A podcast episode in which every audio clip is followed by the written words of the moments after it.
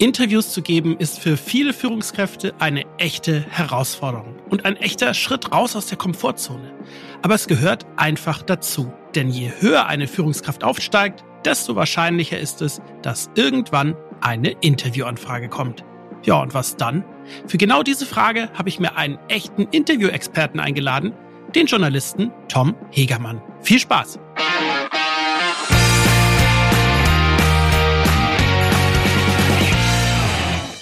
Ja, hallo, live hier, herzlich willkommen in der Chefetage. Ich freue mich sehr, dass du wieder mit dabei bist. Und falls du das erste Mal reinhörst, hier geht es rund um die Themen Leadership und Unternehmertum. Also wenn du dich dafür interessierst, dann bist du hier ganz genau richtig. Wir sprechen hier ja viel über Führungskräfte, aber egal, ob du bereits in einer Führungsposition bist, da einmal hineinkommen willst oder vielleicht auch selbstständig bist, das sind dann genau deine Themen hier. Heute geht es um Interviews. Ich selbst kenne das Gefühl, dass es erstmal ja gar nicht so einfach ist, ein Interview zu geben. Das fühlt sich erstmal ziemlich komisch an. Und wenn man das noch nie gemacht hat, ist die Herausforderung umso größer. Deshalb habe ich hier einen Gast in den Podcast eingeladen, der sich mit diesem Thema wirklich perfekt auskennt. Er ist Journalist, erst bei Zeitungen, später beim Radio. Er war über 25 Jahre lang Moderator bei WDR 2 und ich glaube, wer im WDR-Gebiet unterwegs war, der kennt ihn bestimmt noch aus dem Morgenmagazin. Außerdem moderiert er seit über 30 Jahren Kongresse, Tagungen, öffentliche Veranstaltungen und vieles mehr und ist heute als Kommunikationsberater selbstständig. Herzlich willkommen, Tom Hegermann. Freue mich mit dabei zu sein. Hallo. Ich freue mich auch total. Wir haben das ja schon ein paar Mal geplant. Irgendwie, ich glaube, wir haben uns das erste Mal kennengelernt. Das war direkt beim Ausbruch der Corona-Krise. Mhm. Ich erinnere mich dunkel dran, dass wir dann mal über digitales Arbeiten gesprochen haben und so. Und Damals hatte ich diesen Podcast noch gar nicht, aber als ich den dann gestartet habe, dachte ich, der Tom, der muss hier mal rein. Klasse, gerne, freue mich. Jetzt habe ich ja schon eine ganze Menge über dich erzählt. Wie würdest du dich denn vorstellen? Ich bin zunächst mal jemand, der in einer ungewohnten Situation ist. Du hast ja gesagt, Interviewprofi, ja, aber eigentlich auf der Seite, die du heute hast. Normalerweise bin ich ja derjenige, der die Fragen stellt. Und ich habe es gar nicht so ganz so oft, dass ich derjenige bin, der in einer Interviewsituation die Antworten geben soll. Insofern bin ich heute mal auf die andere Seite gewechselt. Da bin ich, bin ich sehr drauf gespannt. Ja, was bin ich für einer? Ich bin vor allen Dingen maßlos neugierig. Ich glaube, das gehört zum, zum Journalisten dazu. Ich hatte an der Uni dreimal unter Hausarbeiten stehen, zu journalistisch. Zweimal habe ich mich geärgert. Und beim dritten habe ich mir gesagt, vielleicht ist das ja ein wertvoller Hinweis. Da steckt ja drin, du bist keiner, der so unfassbar tief in die einzelnen Details reingeht, sondern der so maßlos neugierig ist, dass er gerne von einem Thema zum nächsten hüpft. Und da ist Journalismus natürlich der ideale Beruf für, weil man da in sehr, sehr viele Themen reinschnuppern kann und mit sehr, sehr vielen sehr interessanten Menschen reden kann. Ja, das glaube ich. Es war lange mein Traumberuf. Ich habe das in einer der letzten Ausgaben hier mit der Nicole Krieger schon mal erzählt. Also ich habe in der Schule mehrere Praktika beim Norddeutschen Rundfunk gemacht, auch im Radio, also in den zentralen Nachrichtenredaktionen vom NDR. Bin dann aber irgendwie in die Politik reingerutscht und da auch ganz lange festgegangen. Dann war Journalismus durch. Wenn ich über Journalismus und Politik rede, sage ich immer, wir als Journalisten haben ja einen extrem luxuriösen Beruf. Wir, wir dürfen alles besser wissen wir müssen nichts besser machen. Und das ist eine, eine wunderbare Situation. Und ich möchte mit der Politik ehrlicherweise nicht tauschen. Ich gehöre auch nicht zu den Journalisten, die meinen, man müsste auf Politik immer nur draufhauen. Meine Güte, was mhm. leisten die? Und dann müssen sie auch ständig noch die blöden Fragen von uns Journalisten gefallen lassen. Wie bist du dann Journalist geworden? Also in der Schule warst du zu journalistisch und dann war gar nichts mehr anderes möglich, oder? Ich, ich brauchte während des Studiums ein bisschen Geld. Und egal, wo ich nachgefragt habe, die wollten mich nicht. Aber in der Zeitungsredaktion durfte ich anfangen nebenher als, als freier Mitarbeiter. Und dann bin ich da irgendwie hängen geblieben. Und eigentlich wollte ich auch immer nur schreiben und habe dann eine Zeit lang in, in Washington studiert. Und als Teil meines Studiums musste ich auch ein Praktikum machen und wollte das natürlich bei einer deutschen Redaktion machen, um es hier anschließend weiter verwenden zu können. Und egal bei welcher Zeitungsredaktion ich angerufen habe, die sagt immer, oh, deutsches Versicherungsrecht, wenn unser Büro in Washington nicht die Haxen bricht. Nee, nee, machen wir besser nicht. Nur der damalige Studioleiter vom ARD-Studio, Hörfunkstudio in Washington sagte, passen Sie auf, Sie machen bei mir äh, einfach ein halbes Jahr ein Praktikum und wenn Sie das überleben, bestätige ich Ihnen, dass das ein Praktikum war. Und so bin ich zum Radio gekommen, weil ich es überlebt habe und bin dann da hängen geblieben. Ja, krass. Ja, bei mir war das damals mit dem Praktika auch über lustige Umwege. Also ich weiß noch irgendwie, die halbe Schule wollte zum NDR und die haben schon müde abgewunken und dann war der Vater meines damals besten Freundes aus der vierten Klasse, den ich aber, der schon lange weg von der Schule war, der war Leiter von den zentralen Nachrichten. Mhm. Oh Wunder, es klappte ja. dann. So, jetzt wollen wir ja über Interviews sprechen und ich glaube, da sind immer ganz viele ganz aufgeregt. Also mir geht es ehrlich gesagt tatsächlich auch immer so, wenn ich dann auf der anderen Seite bin. Ich bin ein paar Mal für RTL und NTV vor der Kamera gewesen, die mich dann über irgendwelche Social Media und Politik-Sachen ausgefragt haben. Und das fühlt sich immer total seltsam an, wenn man dann so auf den Punkt richtig reden muss. Und ich glaube, dass man da aufgeregt ist, ist klar. Und bevor wir jetzt darüber sprechen, was man da machen kann und wie man gute Interviews gibt, will ich tatsächlich den Spieß mal so richtig rumdrehen. Jetzt nicht du als Interviewter, aber du als Interviewer. Gibt es ein Interview, an das du dich erinnerst, wo du mal so richtig, richtig aufgeregt warst? Ich kann mich an eine konkrete Situation erinnern, wo ich aufgeregt wurde im Laufe des Gesprächs. Ich habe lange beim WDR auch abends, montags abends eine Radio-Talkshow gemacht. Die dauerte am Anfang drei Stunden, später zwei Stunden, Hälfte Talk, Hälfte Musik. Und ich hatte zu Gast Schorsch Hackel, den legendären Rennrodler. Und ich weiß nicht, was mich geritten hat. An irgendeiner Stelle frage ich spontan Schackel, welchen Film er als letztes gesehen hat. Und dann frage ich ihn, welches Buch er als letztes gelesen hat. Und ich gucke in panikgeweitete Augen. Und in dem Moment wird mir klar, falsche Frage. Nicht nur liest er im Moment kein Buch, der hat auch die letzten zehn Jahre kein Buch gelesen. Und er fühlte sich durch meine Frage, womöglich sogar zu Recht, vorgeführt. Und hm. das war jetzt eine sehr lange Sendung von da an, weil er sich gerecht hat und eigentlich nur noch sehr einsilbig geantwortet hat. Ich habe gemerkt, wie ich immer gestresster wurde und immer noch gestresster und immer wieder verzweifelt versucht habe. Und er grinste mich nur an und ließ mich auflaufen, auflaufen, auflaufen. Horrorsituation. die, die meisten Leute denken ja, aber für ein Interview ist es das Schwerste, so einen vielredenden Politiker zu stoppen. Das ist Kleinkram. Schwierig ist es, jemanden, der nicht so richtig reden will, der einsilbig ist, zu locken. Das ist die wirkliche Herausforderung. Ja, das kenne ich tatsächlich hier aus dem Podcast auch. Wir hatten es selten, aber manchmal ist es tatsächlich so, dass man ein paar Anläufe braucht. Das schneiden wir dann auch immer raus, sodass ihr das da draußen gar nie hört. Aber es war jetzt bei dir noch nicht so wie Friedrich Nowotki, glaube ich, 71 mit Willy Brandt. Oh ja, leg Interview mit, wo jede Antwort nur Ja und Nein war. Also so schlimm war es noch nicht. Und Brandt von jeder Frage immer breiter grinste und noch breiter grinste noch breiter grinste. Ja. ja, also ihr seht, Interviews ist nicht nur für die zu Interviewten manchmal ein bisschen stressig, sondern auch für die andere Seite. Hm. Jetzt ist es ja tatsächlich so, gerade für Führungskräfte ist das ja was total Ungewohntes. Also die kommen ja aus einer Situation, wo sie vielleicht nie damit gerechnet haben, dass sie sowas mal machen müssen. Also ich meine, wenn man jetzt in der Politik sich engagiert oder Schauspieler werden möchte oder ähnliches, dann hat man das ja irgendwie auf dem Zettel, dass das mal irgendwann kommen wird. Selbst wenn man dann immer noch nicht so richtig damit gut umgehen kann. Aber das ist für einen dann schon klar. Aber wenn man jetzt einfach nur Karriere macht, hat man bestimmt nie drüber nachgedacht, hups, ich mhm. werde plötzlich zur öffentlichen Person. Ja, und man wird ja nicht Vorstandsvorsitzender oder, oder was auch immer, nur jedenfalls, weil man gut reden kann, sondern weil man eine hohe fachliche ja. Kompetenz hat, weil man Mitarbeiter führen kann. Und dann muss man plötzlich in eine solche Interviewsituation, das war früher schon eine Herausforderung, aber heute ist das Kommunizieren über das, was man tut, auch angesichts der gesellschaftlichen Gesamtlage, natürlich ungleich wichtiger als in, in der Vergangenheit. Die Anfragen werden immer kritischer, die werden immer lauter, gelegentlich auch auch durchaus unfairer, können wir gleich gerne noch drüber reden. Und in solchen Situationen zu bestehen, ist inzwischen einfach, wenn man Chef ist, unerlässlich. Also platt gesagt, das, was man tut, auch öffentlich wirksam verkaufen zu können. Was würdest du jetzt so einer Führungskraft sagen? die ganz frisch da drin ist und plötzlich kommt das erste Interview und also e, erstmal sollen die nicht ganz so viel Schiss vor uns haben, wie sie gelegentlich haben. Das ist die eine Seite. Sie sollen aber nicht ganz so arrogant sein, wie sie gelegentlich sind. Ich fange mal mit dem ersten an. nicht jedes Interview, das geführt wird, ist äh, eins, das Mariette Slomka im Heute-Journal führt. Nicht jedes Interview ist eins, wo einem sofort die Daumenschrauben angelegt werden, wo man versucht, äh, den, den Gesprächspartner in Widersprüche zu verwickeln. Ganz einfach wollen wir häufig nur wissen, was ist Sache? Was macht ihr da? Das ist interessant. Erklär mir das mal, mir natürlich stellvertretend für die Menschen da draußen. Das heißt, man muss nicht notgedrungen vor jedem Interview Angst haben. Ich, ich würde behaupten, 95 Prozent aller Interviews sind völlig harmlos.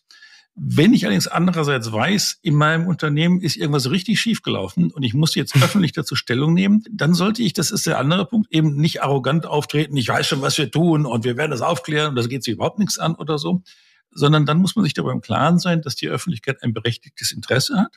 Wenn ich das nicht befriedige, kann ich richtig Ärger kriegen in der Situation.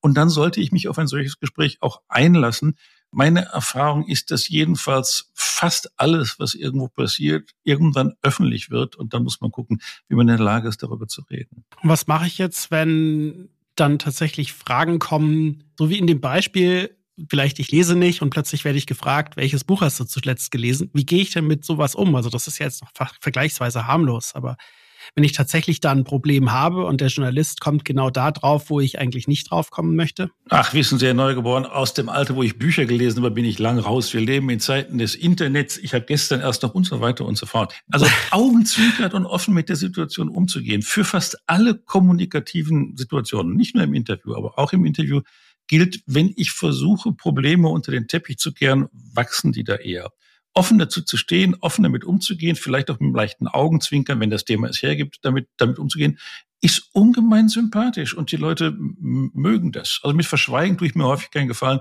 Einfach dazu zu stehen und drüber zu reden, ist meistens jedenfalls die richtigere Strategie. Und ganz platt den Journalisten zu fragen, ob er bitte auf dieses Thema nicht zu sprechen kommen äh, möchte. Keine gute Idee wahrscheinlich, ne? Das kann ich einfach dann machen, wenn ich den seit zehn Jahren kenne.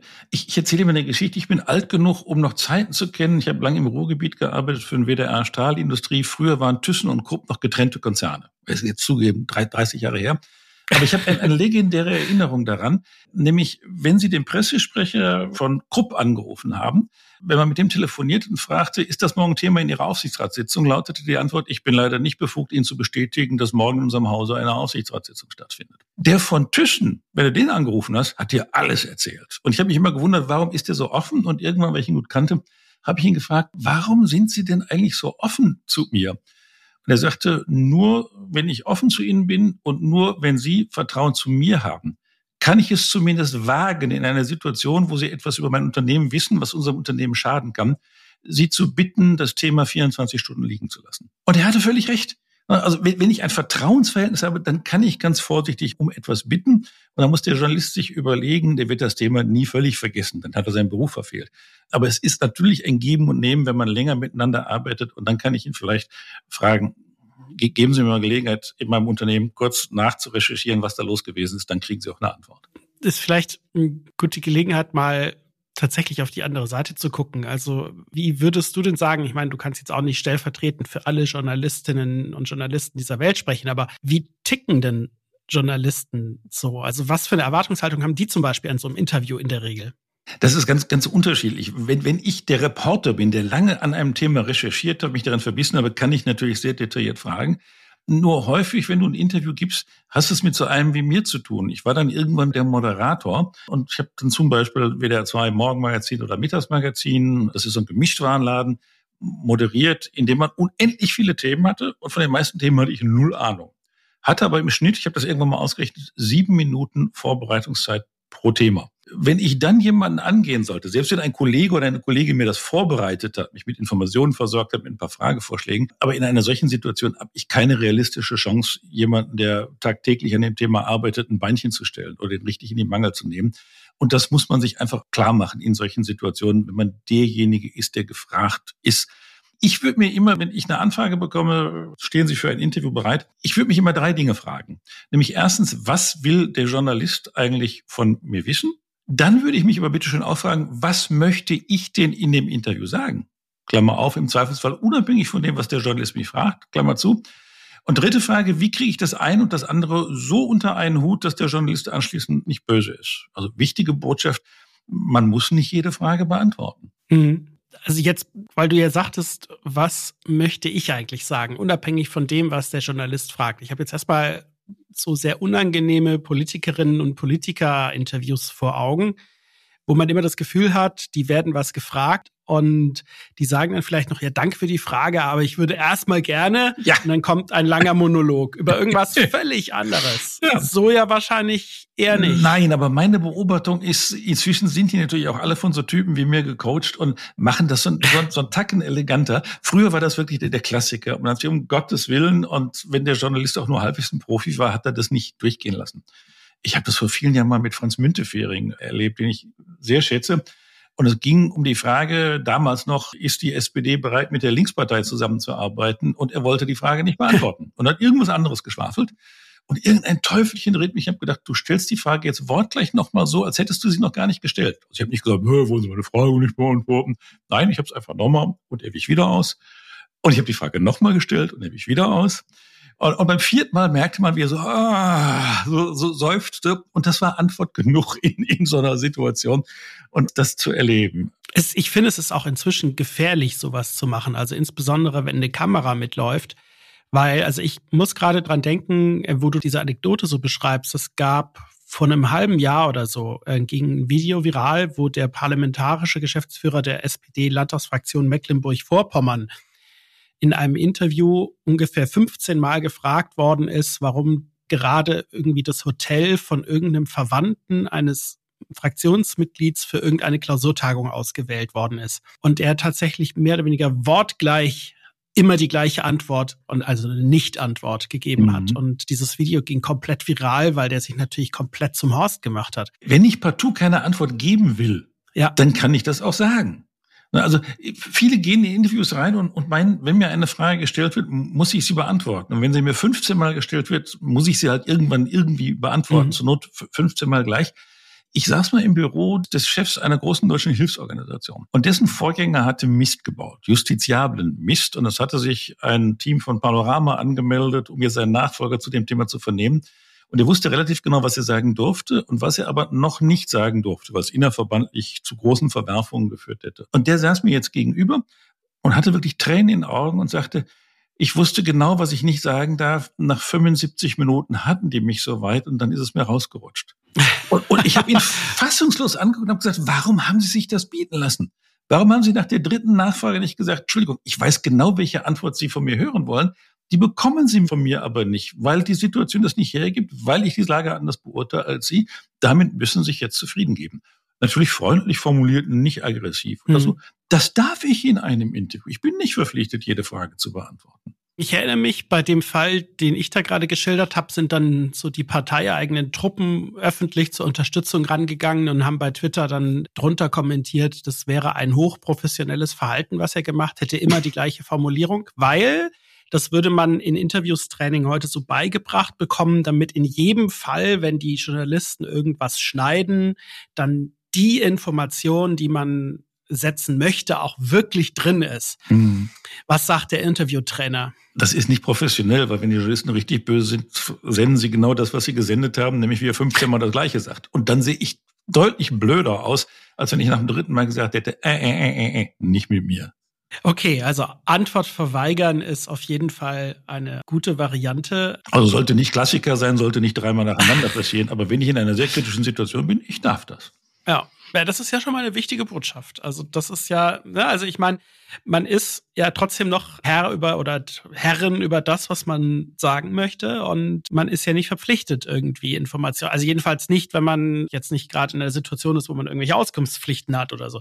So, Jetzt in dem Beispiel, was ich vorgebracht habe, dass dann irgendwelche Politiker gleich nochmal sagen, ja, vielen lieben Dank für die gute Frage, aber also ich habe immer das Gefühl, wenn die dann entweder nervös werden oder wenn die Journalisten dann irgendwie Bauchpinseln wollen und sich davon was erhoffen, dass sie dann anfangen, dem Interviewer so ein bisschen zu schmeicheln und erstmal sich bedanken für die ganzen tollen Fragen und ähnliches. Was sagst du dazu? Ist das eine gute Idee? Ja. Lasst ihr ist, euch davon korrumpieren? Ja, wir, wir, wir tun es. Also ich, ich kenne den Trick natürlich. Mein Gott, wie oft ist der mir gegenüber angewendet worden? Aber ich führe ja häufig Interviews zu Themen, von denen ich wirklich keine Ahnung habe. Und ich spreche mit Leuten, die sehr viel Ahnung haben von dem Thema. Das muss man sich immer noch mal klar machen. Also inhaltlich sind meine Gesprächspartner mir meistens haushoch überlegen. Und wenn ich mich jetzt in ein komplexes Thema, das ich bisher nicht kannte, eingearbeitet habe und mein Gesprächspartner sagt zu mir, das ist genau die richtige Frage, dann bin ich gebauchpinselt. Selbst wenn ich weiß, dass der das als Trick anwendet. Also in, in dem Moment, wo einer zu mir sagt, das ist genau die richtige Frage oder gut, dass Sie mich danach fragen oder Sie bringen es genau auf den Punkt. So diese ganzen Formulierungen, die man da einsetzen kann. Jedes Mal wachse ich um drei Zentimeter und bis gedanklich in meinem Hirn die Warnlichter angehen, oh, oh, oh, der will dich Bauchpinseln, hat das Bauchpinsel längst funktioniert. Du kannst sicher sein, dass meine nächste Frage, weil er ja gerade sehr freundlich zu mir gewesen ist oder sie sehr freundlich zu mir gewesen ist, meine nächste Frage ein bisschen harmloser, ein bisschen freundlicher sein wird. Weil wenn einer gerade freundlich zu mir war, mein Gott, dann bin ich doch freundlich zurück. Also der Trick funktioniert fast immer. Sehr wichtige Information. Ich fand übrigens auch diesen ersten Satz, den du gerade gesagt hast in deiner Antwort. Wir haben meistens viel, viel weniger Ahnung von dem als ihr die wir interviewen. Wir sind ja nicht halb so doll im Thema drin wie ihr. Das ist ja auch etwas, was man sich immer wieder bewusst machen muss. Du bringst es genau auf den Punkt, haha. Nur, nur mal zu zeigen, wie ah, es geht. Großartig. Also ich bin inzwischen nicht mehr aktiver Moderator beim WDR, aber als ich das noch war, das Thema, vor dem ich am aller, aller, allermeisten Angst hatte, war Gesundheitsreform. Weil es gibt ja quasi seit Jahrzehnten ist immer irgendeine Gesundheitsreform zugange und ich kenne kein komplexeres innenpolitisches Thema oder sozialpolitisches Thema wie eben Gesundheit. Und sich das dann in den sieben Minuten Vorbereitungszeit, die ich immer hatte, drauf zu schaffen, völlig unmöglich. Und ich habe es wiederholt erlebt, dass ich gedacht habe, ah, jetzt habe ich ein Packende oder auch noch mit der Fachkollegin telefoniert habe und dann stelle ich genau die kritische Frage im Interview und der Gesprächspartner Gesundheitspolitiker sagt zu mir, ja, Hegermann, vor drei Monaten wäre das genau die richtige Frage gewesen, aber äh, zum 1. Februar ist ja folgende Änderung in Kraft getreten und seitdem ich weiß nicht, wie oft ich das erlebt habe. Also ich, ich habe immer, wenn wir in Themenkonferenzen waren in der Redaktion, versucht, Gesundheitsthemen, also jetzt nicht Gesundheitsthemen im, im, im Sinne, was tue ich gegen Erkältung, sondern gesundheitspolitische Themen, irgendwie den Kollegen auszureden. Ich wusste genau warum. Ja, das ist immer wieder etwas, was man sich so gar nicht bewusst macht. Auf der gegenüberliegenden Seite sind ja auch Menschen, die auch ihre Schwächen in dem Moment haben, die ihre Probleme haben, die vielleicht auch aufgeregt sind es geht einem ja nicht nur selber so, wenn man da vor der Kamera steht oder wenn man das Mikrofon in die Nase gedrückt bekommt oder was auch immer. Das, das ist ja etwas, hm. was häufig gegenseitig ist. Und also was ich gerne noch so aus meiner Erfahrung, also ich habe nie journalistisch gearbeitet, aber ich habe ja sehr viel mit Journalistinnen und Journalisten gearbeitet. Und jetzt ist es ein Riesenunterschied, von wem kommt so eine Anfrage. Kommt die Anfrage von irgendeiner Zentralredaktion eines ARD-Studios, WDR, NDR, was auch immer? Da sitzen natürlich ganz andere Leute, die auch ganz andere Bedürfnisse, ganz andere Wünsche und ganz andere Möglichkeiten haben, als wenn das jetzt die örtliche Tageszeitung ist, die Lokalzeitung. So und meine Erfahrung ist, das soll jetzt nicht despektierlich klingen, aber je kleiner die Redaktion, je kleiner das Medium, desto weniger Angst muss ich eigentlich haben, weil die wollen meistens viel mehr von mir als ich von denen. Also die brauchen ganz dringend Informationen, die brauchen ganz dringend ein Interview. Man kann sich manche Situationen gar nicht vorstellen. Ich habe es nur bei einem Interview-Coaching erlebt, da hat ein Gewerkschaftsvertreter, den ich gecoacht habe, mir eine Interviewsituation geschildert, die er ganz konkret ja. erlebt hatte, die ich im Leben mir nicht hätte vorstellen können. Da hat irgendein Privatsender angerufen und gesagt, wir schicken gleich einen mit einer Kamera und Mikrofon dabei. Wir mailen Ihnen schon mal die Fragen, die der stellen wird. Ja. Und, und, die wird er hintereinander stellen. Erwarten Sie nicht, dass er Nachfragen stellen wird. Das ist nur ein Kameramann, das ist gar kein Journalist. Ich stand da und habe gesagt, das kann doch nicht wahr sein. Ja, aber doch sehr häufig ist das inzwischen, ich traue mich das nicht journalistische Praxis, aber redaktionelle Praxis mhm. zu nennen und ich will da auch gar nicht drüber lachen, weil Redaktionen inzwischen so miserabel ausgestattet sind. Ja. Das ist ja. ja. übrigens auch einer der Gründe, ich mache eben einen kurzen Exkurs und schmuggel ein eigenes Thema rein, obwohl du nicht danach gefragt hast. Also äh, an, die, an die Zuhörenden merkt euch, so geht das, ne? also eigene Themen zu setzen. Was ich einfach immer häufiger erlebe, ist, dass ich den Faden verliere. Was wollte ich jetzt eigentlich sagen? Du wolltest dein eigenes Thema reinbringen. Ja, ich weiß aber nicht mehr welches. Aber selbst das ist ja jetzt lehrreich für Leute, die uns zuhören. Das darf man. Und dann darf man miteinander lachen. Das ist nämlich menschlich, was mir gerade passiert. Und gerade im Interview gilt, perfekt ist nicht perfekt.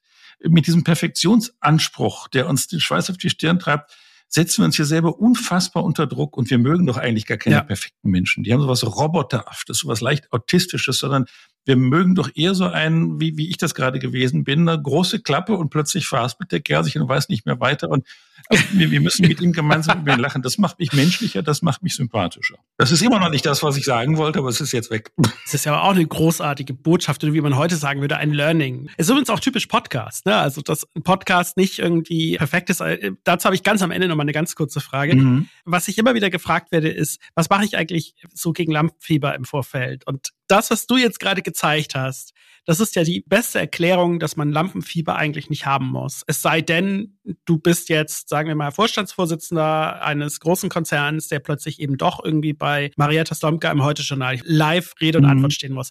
Ja, dann mach vielleicht vorher nochmal ein Training und hör dir nicht nur einen Podcast an. Aber an alle anderen, Lampenfieber ist überhaupt nicht nötig. Aber Lampenfieber ist gar nicht schlimm. Also natürlich ist Lampenfieber unangenehm. Also so ja. dieses flaue Gefühl im Magen, die feuchten Hände, mehr Herzschlag, das ist nicht schön. Aber tatsächlich sagt mir mein Körper doch nur, du machst was Außergewöhnliches, reiß dich zusammen, gib dein Bestes. Ich erlebe es häufiger bei mir, da wo ich wohne, gibt es auf der anderen Straßenseite einen Veranstaltungsort, wo ich gelegentlich, kleiner Ort, ehrenamtlich moderiere.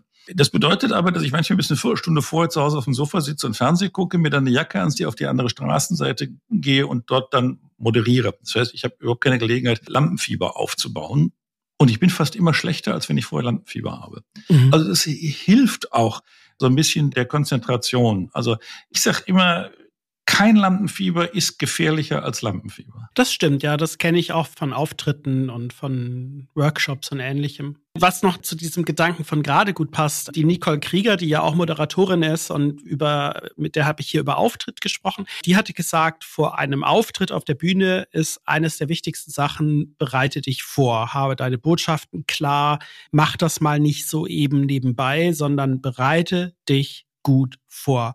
Und das ist doch eigentlich auch für ein Interview der beste Schlüssel, um am Ende überhaupt kein Lampenfieber haben zu müssen, selbst wenn es dann positiv ist, weil man dann ja vorbereitet ist. Also unvorbereitet in was reinzugehen, ist keine gute Idee. Ja, und ich würde sogar so weit gehen, also ich, ich überlege mir meine drei Kernbotschaften. Und zwar wirklich egal mhm. davon, was der, der Journalist mich fragt. Und ich überlege mir vielleicht sogar auch eine originelle Formulierung, die hängen bleibt. Also ja. nicht jeder kann aus dem hohlen Bauch wirklich eine tolle originelle Formulierung finden.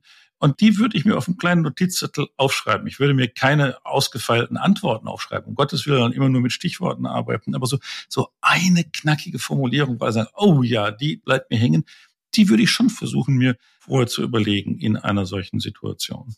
Ja, das ist zum Beispiel etwas, was ich mir immer wieder für meine Podcasts vornehme und auch Kunden im Übrigen rate, dass sie versuchen, in ihre Podcast-Episoden ja memefähige Sätze einzubauen, die man dann richtig schön in ein Sharepick reinpacken kann, damit man so das Zitat hat ehrlich gesagt, richtig schaffen tue ich es nicht, aber es eigentlich ist es eine gute Idee. Ja. Und es geht ja auch kurz und knapp. Das ist ja, haben wir noch gar nicht drüber geredet. Eine der zentralen ja. Sorgen ist ja irgendwie, ich habe ja im Interview keine Zeit. So mit klassischen Medien, so 30 mhm. Sekunden Antworten. Was kann ich denn da unterbringen? Das ist doch eine Zumutung oder so. Wenn ich Interview-Coachings mache, ist eine der ersten Aufgaben, ihr habt 30 Sekunden Zeit, beantwortet meine Frage. Und eine der Fragen ist, wo haben Sie den letzten Urlaub gemacht? Und du glaubst nicht, wie viele Leute, gerade weil sie verunsichert sind, sagen, auf Kreta. Und mehr nicht. Und, und, und dann gibt's aber die Todesmutigen, die sich was wagen, die sagen auf die Frage, wo hast du den letzten Urlaub gemacht? Auf Kreta. Übrigens schon zum 17. Mal. Ich hätte nie gedacht, dass ich mal so ende, immer an den gleichen Ort zu fahren. Aber das ist so mhm. wunderschön da. Die Menschen, die Luft, das Wasser, der Himmel ich hätte das früher gar nicht für möglich gehalten. Und ehrlicherweise bin ich selbst gar nicht drauf gekommen. Aber meine spätere Frau, als wir unseren ersten Urlaub machen wollten, die hat gesagt, lass uns nach Kreta. Das ist so wunderschön. Inzwischen denken wir gemeinsam darüber nach, wenn wir in Rente sind, dass wir vielleicht da sogar ein kleines Häuschen kaufen und häufiger hinfahren. Das waren jetzt knappe 30 Sekunden.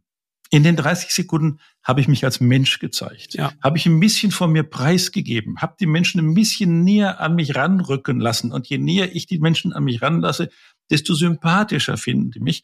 All das geht in 30 Sekunden. All das funktioniert.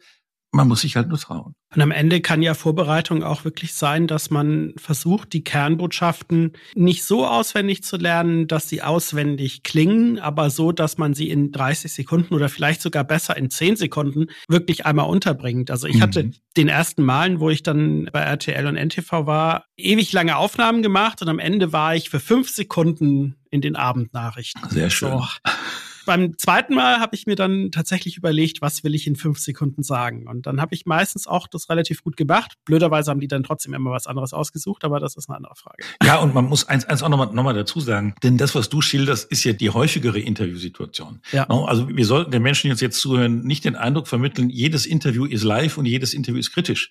97 Prozent aller Interviews, die Sie geben, werden nicht live sein. Sie werden genau. vorproduziert sein. Sie werden, wenn es ein Zeitungsjournalist ist, möglicherweise noch nicht mal elektronisch dokumentiert werden.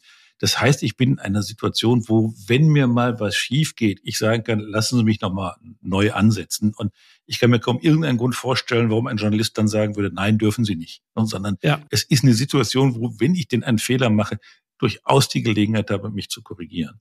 Absolut. So, Tom, ich will ganz zum Schluss einmal nochmal, also ich finde, da war unglaublich viel Wertvolles an Informationen schon ganz geballt drin.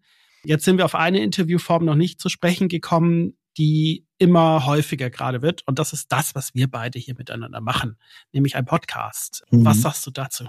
Das ist eine hochspannende und zugleich hochgefährliche Form. Also äh, jetzt gar nicht, dass einem sowas passieren kann wie, wie mir jetzt mhm. gerade, weil wir reden so lang und so intensiv miteinander, dass der eine Gedanke plötzlich weg ist oder so.